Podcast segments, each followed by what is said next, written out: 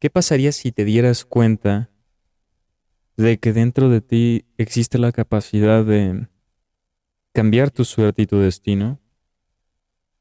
También tus actos imperan en las cosas que los designios de la providencia traen hacia ti. Pero según la Cábala, cuando nosotros estudiamos las escrituras del Zohar Kadosh, un texto, un compilado de textos de la mística judía, de las escrituras judías de Israel, em, nosotros cruzamos la influencia astral que nos hace trastabillar o nos hace, nos trae cosas negativas, ¿sabes? Eso dice los estudios de la Cábala.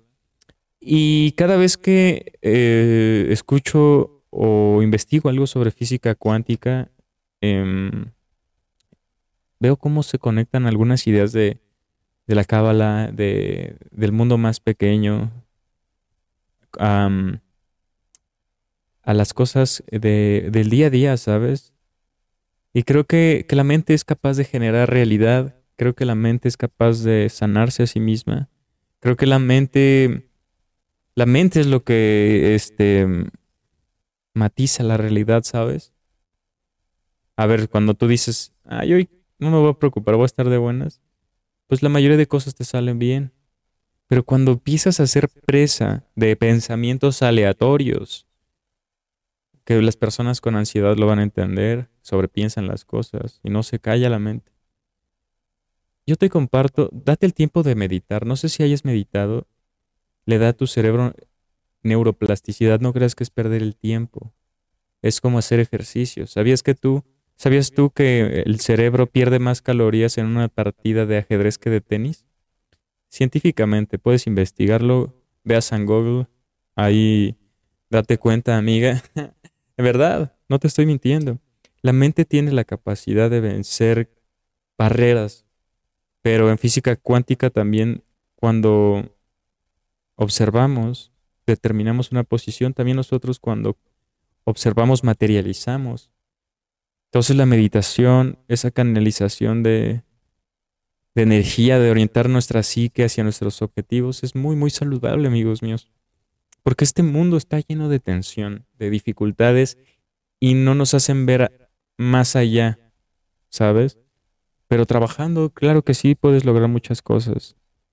Em, siendo honesto, también te va a abrir muchas puertas. Creo que esta civilización, el por favor y el gracias, ha hecho que prosperen como no tienes una idea. Mucha gente piensa que las guerras, pero no, son por favor y gracias. Eh, mucha gente cree que, que todos iguales y no, no todos valemos lo mismo, no todos somos iguales. Depende de nuestra educación, de cómo tratamos a las personas, de nuestra empatía, lo que nos hace valiosos, ¿sabes? No por ser tal o de un color o alto, chaparro, no importa eso, ¿sabes? Eh, hay que tener este parámetros establecidos sobre que sí, que no, ¿sabes? Porque nos creemos estas verdades a medias que nos dicen en los medios para ponernos a pelear hombres contra mujeres, ¿sabes? Eh, políticos, fútbol, ay no, si, si te contara las veces que se han peleado y ha terminado mal porra de equipos aquí en México, en Argentina, en Uruguay, en todos lados pasa, en Turquía, eh, en muchos lados han pasado, en Estados Unidos, pero bueno, espero que te haya gustado este podcast, tomas lo más necesario, pertinente, oportuno que a ti convenga, te me cuidas, te mando un, un abrazo, te quiero mucho y nos vemos en un próximo podcast. Adiós.